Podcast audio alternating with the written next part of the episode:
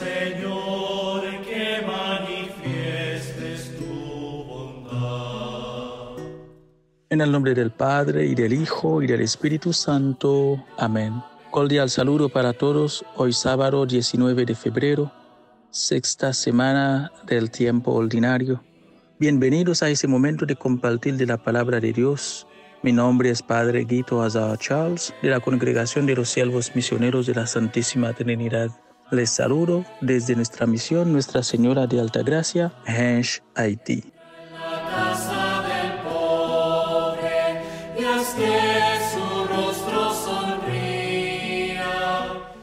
Ahora escuchemos la lectura del Santo Evangelio del día de hoy, según San Marcos, capítulo 9, los versículos 2 al 13. En aquel tiempo Jesús tomó aparte a Pedro, a Santiago y a Juan, subió con ellos a un monte alto y se transfiguró en su presencia. Sus vestiduras se pusieron esplendorosamente blancas, con una blancura que nadie puede lograr sobre la tierra. Después se les aparecieron Elías y Moisés conversando con Jesús. Entonces Pedro le dijo a Jesús, Maestro, que a gusto estamos aquí, hagamos tres chozas, una para ti, otra para Moisés y otra para Elías. En realidad no sabía lo que decía porque estaban asustados. Se formó entonces una nube que los cubrió con su sombra, y de esta nube salió una voz que decía, Este es mi Hijo amado, escúchenlo. En ese momento miraron alrededor y no vieron a nadie, sino a Jesús que estaba solo con ellos. Cuando bajaban de la montaña, Jesús les mandó que no contaran a nadie lo que habían visto, hasta que el Hijo del Hombre resucitara de entre los muertos. Ellos guardaron esto en secreto, pero discutían entre sí qué quería decir eso de resucitar de entre los muertos. Le preguntaron a Jesús, ¿por qué dicen los escribas que primero tiene que venir Elías? Él les contestó, si fuera cierto que Elías tiene que venir primero y tiene, y tiene que poner todo en orden, entonces, ¿cómo es que está escrito que el Hijo del Hombre tiene que parecer mucho y ser despreciado? Por lo demás, yo les aseguro que Elías ha venido ya y lo trataron a su antojo, como estaba escrito de él. Palabra del Señor.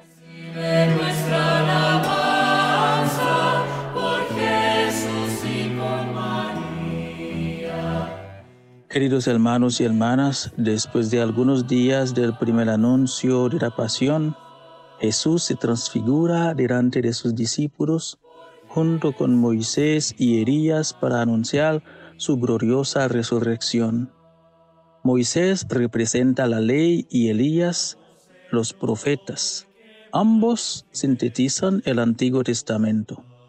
La propuesta que hace Pedro a Jesús de quedarse a vivir en la montaña responde al miedo de ir a Jerusalén, donde les espera dolor y sufrimiento la misma reacción que tuvo frente al primer anuncio de su pasión, cuando tomó a Jesús aparte para reprenderlo.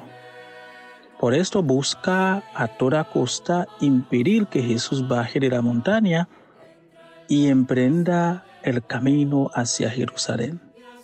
Como Pedro, nosotros son muchos los que prefieren la comodidad de la montaña antes que bajar de ella para enfrentar los riesgos de la vida cotidiana.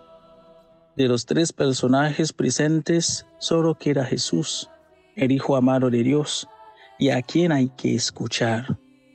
Jesús supera a Moisés y Elías e inaugura el Nuevo Testamento en, en continuidad con el Antiguo Testamento. El mandato de no contar a nadie, que llamamos secreto mesiánico, tiene aquí una explicación. Esperar la resurrección de Jesús para poder comprender su propuesta del reino. Los primeros discípulos de Jesús no entendían completamente la propuesta del reino y sus vidas, sus, sus, experiencias nos deben ayudar para confirmarnos en la fe y mantenernos firmes en el seguimiento de Cristo, para no buscar en quedarnos en la comodidad de la montaña por miedo y cobardía. Uno de nuestros miedos es el sufrimiento y la muerte. Atrevemos pues a enfrentar los riesgos de la vida cotidiana con fe, esperanza y caridad, escuchando siempre a Jesús.